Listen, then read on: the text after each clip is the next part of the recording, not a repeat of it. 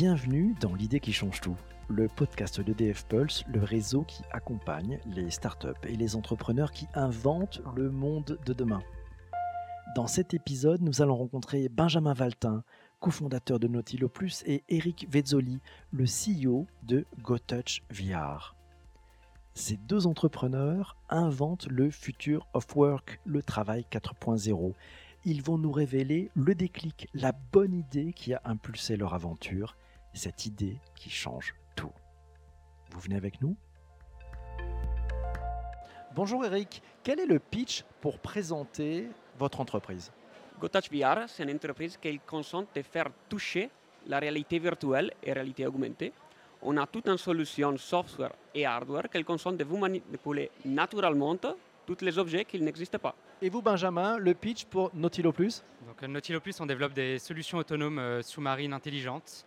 Euh, avec ici euh, le premier drone sous-marin totalement autonome et sans fil qui va filmer les plongeurs sous l'eau et qui s'appelle iBubble et qui va devenir leur caméraman personnel sous l'eau et un produit destiné à l'industrie qui s'appelle Sisam, qui va lui permettre de faire des inspections autonomes et intelligentes avec de la captation de données, qui va permettre de l'aide à la prise de décision à toute personne qui a des besoins de, voilà, d'exploration sous-marine.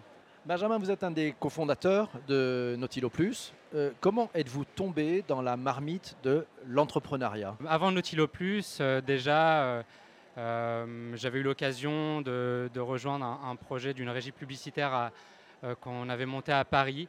Et c'est vrai que j'ai toujours eu cet ADN-là, de, créer des, projets from scratch et, de les développer. Et bah, ça a été une expérience passionnante, c'est vrai qu'on touche à tout. On voit monter les équipes, monter un produit, euh, une base de clients euh, et voilà une notoriété sur le marché. C'est vrai que bah, là, avec euh, on est passé encore à une étape supérieure avec un, produit qui est maintenant reconnu et donc c'est quelque chose qu'on a en soi après. Eric, comment êtes-vous tombé dans la marmite de l'entrepreneuriat Alors, mon histoire est un peu particulière parce que moi, je suis un chercheur à la base. Je, viens du monde académique et on est un peu le profil deep tech, comme on peut l'appeler maintenant en France. Et euh, quand j'étais dans l'académie, j'étais frustré parce que mon domaine d'application, que c'est les sciences haptiques, les sciences du toucher, ils n'étaient jamais appliqués parce que chaque fois, il y avait quelque chose qui l'empêchait de pouvoir le faire tout au moment que j'ai terminé ma thèse, on a vu vraiment les technologies de, la réalité virtuelle, la réalité augmentée qui commençaient à venir. On s'est rendu compte qu'il y avait une énorme possibilité pour les toucher, pour amener de la valeur dans les applications de cette deux, grosses technologies qui sont un peu à la mode aujourd'hui. Et du coup, on a décidé de s'y lancer avec mes cofondateurs. On a décidé pourquoi pas on amène nos technologies, on amène la valeur sur le marché avec le sens de toucher. Et du coup, on a décidé de lancer l'entreprise.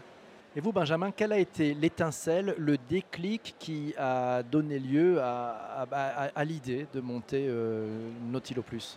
Bah, on, est plongeur à la base. Euh, on, voyait pas mal de, drones aériens euh, émerger dans du suivi autonome, de snowboarders, de personnes qui font du VTT, de sport extrême. Et on n'avait rien sous l'eau. c'est assez technique de filmer sous l'eau, ça nécessite beaucoup d'attention. Euh, c'est technique parce qu'il faut gérer soi-même sa propre stabilité, etc. C'est beaucoup plus difficile que de manipuler euh, une caméra d'action euh, en surface. Et donc, bah, on s'est dit de manière un peu folle, bah, pourquoi pas on ferait la même chose sous l'eau. Après, on s'est rendu compte quand même que bon, le Wi-Fi, le Bluetooth, toutes ces technologies, ça ne fonctionne pas sous l'eau. Bah, on, a créé un, un, premier prototype, on a testé des technos et on s'est rendu compte que c'était possible. Donc euh, c'est comme ça que l'idée est née, l'idée est née euh, euh, et, qu'aujourd'hui le produit est maintenant sur la table. Qu'est-ce qui vous a convaincu que c'était la bonne idée pour, pour créer l'entreprise, pour vous lancer? Alors on l'a réellement testé cette idée. on ne pas, c'est pas simplement dit ouais on a une idée géniale en tant qu'entrepreneur, allez on y va à fond. C'est en effet ce qu'on s'est dit, mais on, on l'a testé par le marché.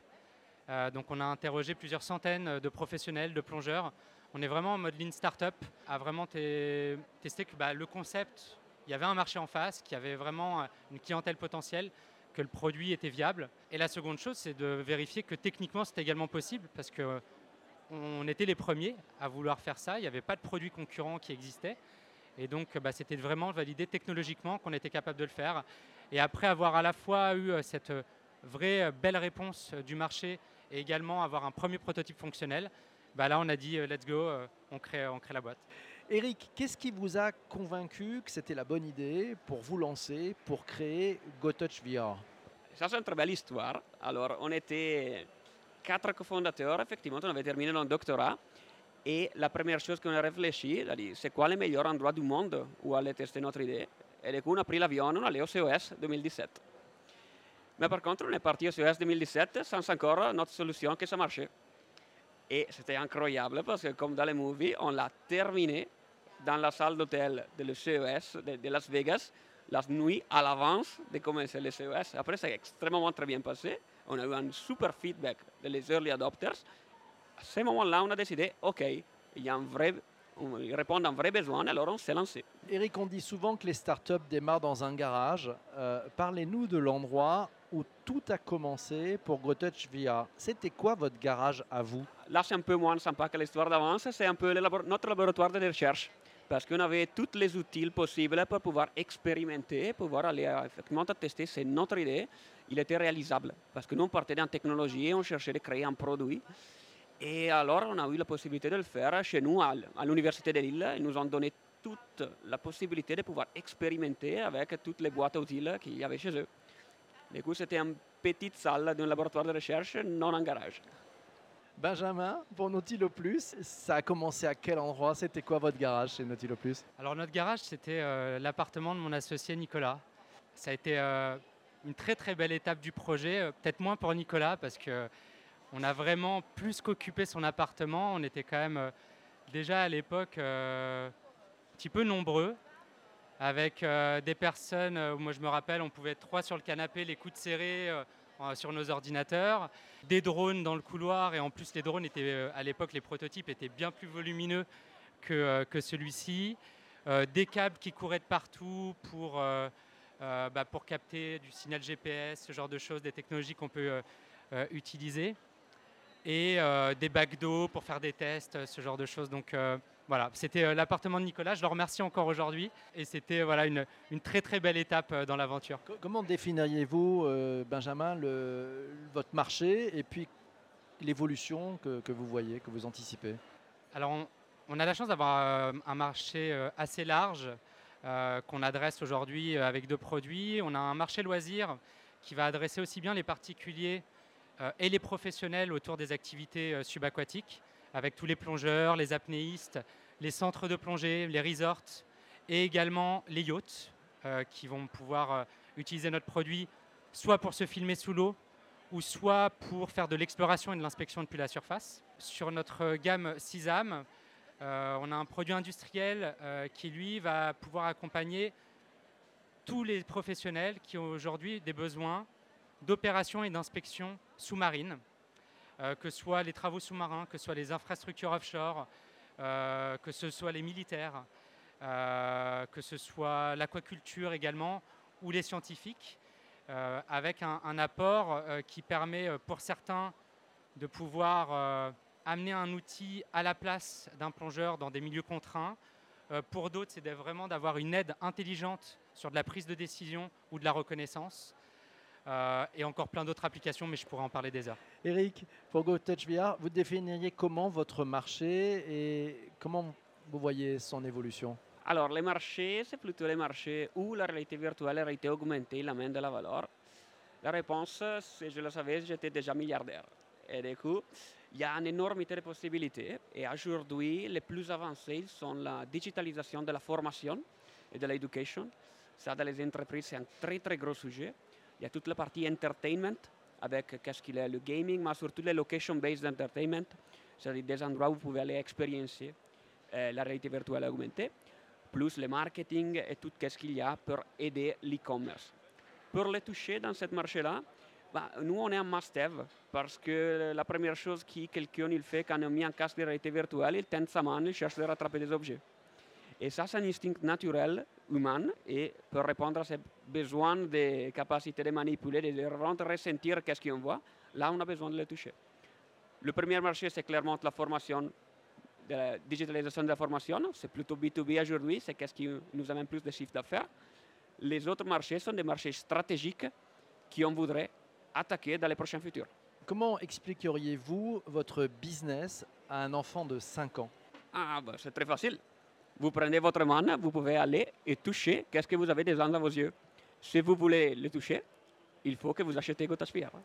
Benjamin, euh, comment expliquerez-vous le, le business de Nautilo Plus à un enfant de 5 ans? Aujourd'hui, on crée des petits sous-marins euh, qui permettent aux, aux hommes de, de filmer, d'explorer euh, les fonds marins et de travailler. Quel est, selon vous, le principal enjeu du travail 4.0 Aujourd'hui, euh, nos produits aident vraiment à la fois se focaliser sur euh, les données stratégiques, sur la prise de décision plus que sur euh, l'opération pendant des heures. Elle permet d'assurer de la sécurité, des fois d'éviter d'emmener des hommes dans des milieux dangereux, dans des milieux contraints, et donc euh, bah, d'utiliser des outils intelligents qui, vont pouvoir faire ça à leur place. Euh, et après, là, c'est. euh, je ne sais pas si on peut l'appliquer au travail 4.0, mais pour, euh, pour la partie loisirs, c'est vraiment. euh, Aujourd'hui, euh, pour les opérateurs, plutôt euh, dans le monde euh, des activités subaquatiques, les centres de plongée par exemple, les resorts, bah, c'est leur permettre vraiment de se focaliser sur euh, leur clientèle, euh, de, de profiter avec eux, de se focaliser sur leur sécurité et d'avoir euh, ce caméraman personnel qui les accompagne et qui filme à leur place. Eric, le, le principal enjeu euh, de cette thématique du travail euh, 4.0 pour GoTouch VR Le travail 4.0, c'est effectivement tout l'écosystème des technologies numériques qui l'amène à faciliter la vie de tous les jours de, euh, de les travailleurs. Et là-bas, bah, on a l'intelligence artificielle, on a l'IoT, on a toutes ces typologies d'automatisme qui consentent de travailler mieux, plus productif, d'une façon plus facile. Bah, pour Gotas VR, nous on se fixe exactement dans cet axe parce que toute la digitalisation de, contenus, c'est-à-dire tout ce qu'on peut faire en, en virtuel, en 3D, là pour nous c'est un marché énorme, inexploré, qu'on voudrait capitaliser. Et du coup on part de la, de la, euh, d'effacer complètement les ordinateurs, les substituer avec un casque de réalité augmentée, avec nos mains qu'on peut identifier et interagir avec l'information.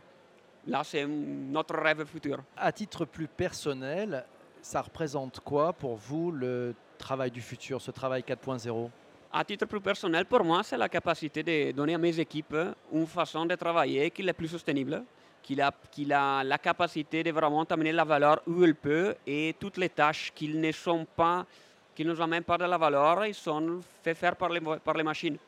Et être plus flexible et surtout être euh, plus à support de la force de travail plutôt qu'avoir l'ancienne idée d'exploiter quelqu'un. Benjamin, à titre plus personnel, la thématique du travail 4.0, ce travail du futur, qu'est-ce que ça représente pour vous?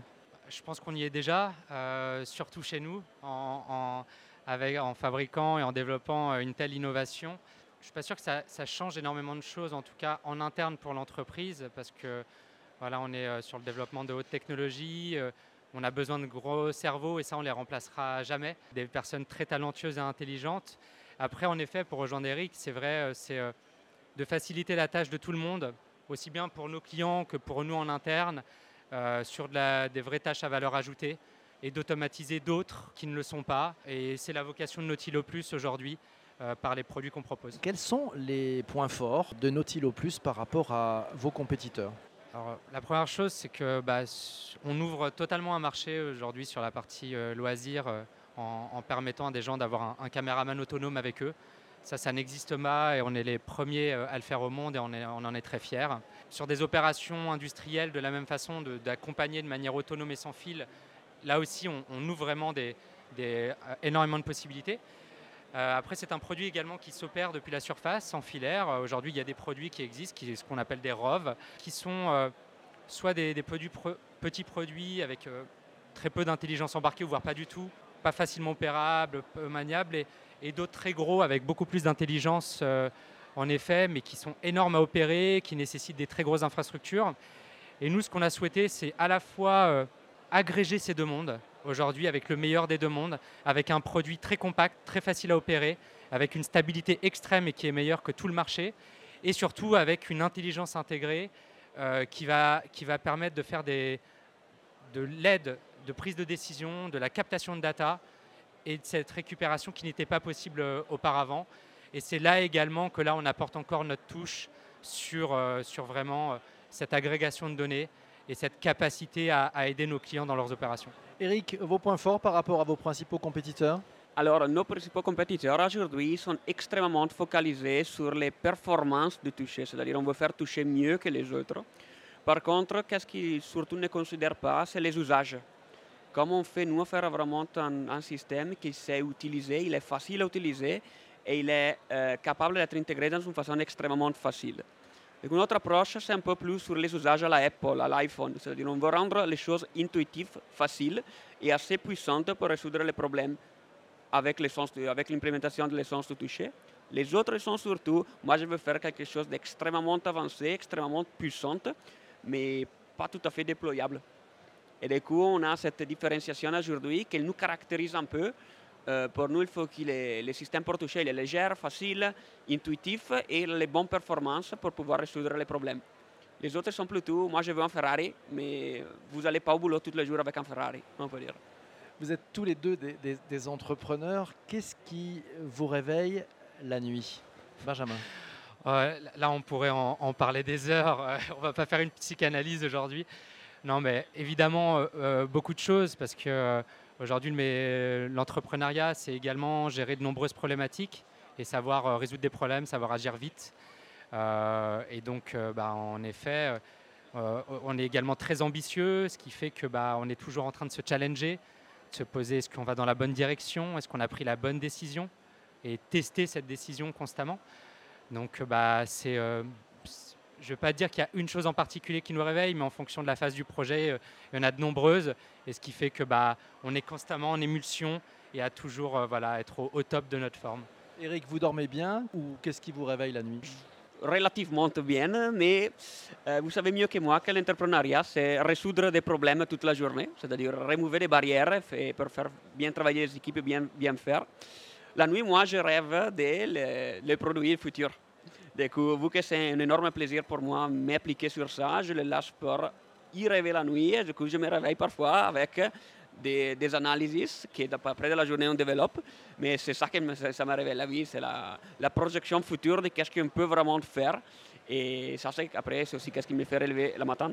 Quels sont les, vents contraires et, les vents porteurs que euh, vous rencontrez dans votre business chez GoTouch Vira alors, on commence avec les ventes euh, porteurs, que c'est plutôt sympa. Euh, les ventes porteurs sont effectivement l'évangélisation des publics des grands publics, surtout industriels, sur toutes les technologies immersives, que de plus en plus, on le voit ici à, Vivatech, ils se rendent compte des pouvoirs que ces technologies peuvent amener et euh, surtout la, le valeur qu'ils reconnaissent aussi monétaire. Euh, deux, c'est l'avancement des technologies avec, euh, amené par les grandes, Microsoft, euh, Facebook, ils sont tous extrêmement engagés sur ça.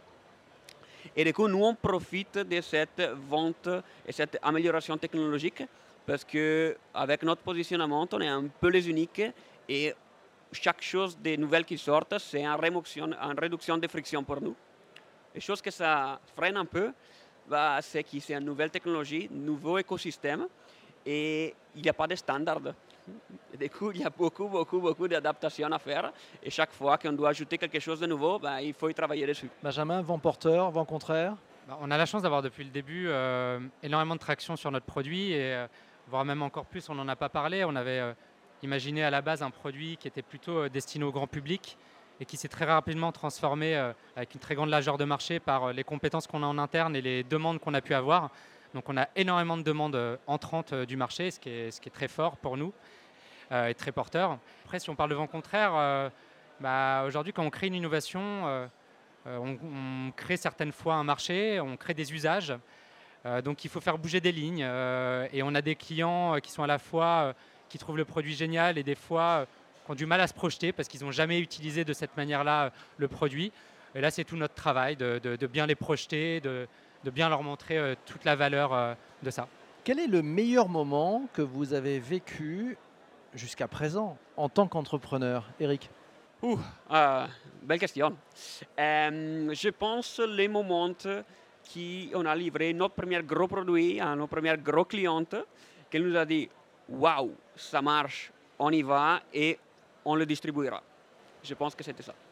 Benjamin, le meilleur moment? Il y, en a eu plusieurs, et c'est vrai qu'ils sont multiples. On, a eu la chance dans les différentes étapes de notre projet euh, depuis trois ans euh, d'en vivre des traits caractéristiques. On a eu l'occasion de faire un roadshow en fin 2017 où on a démarré, on n'était pas prêt sur notre produit. On devait présenter notre prototype final. On est parti avec l'ancien qui était très gros, qu'on ne devait pas présenter de cette manière-là.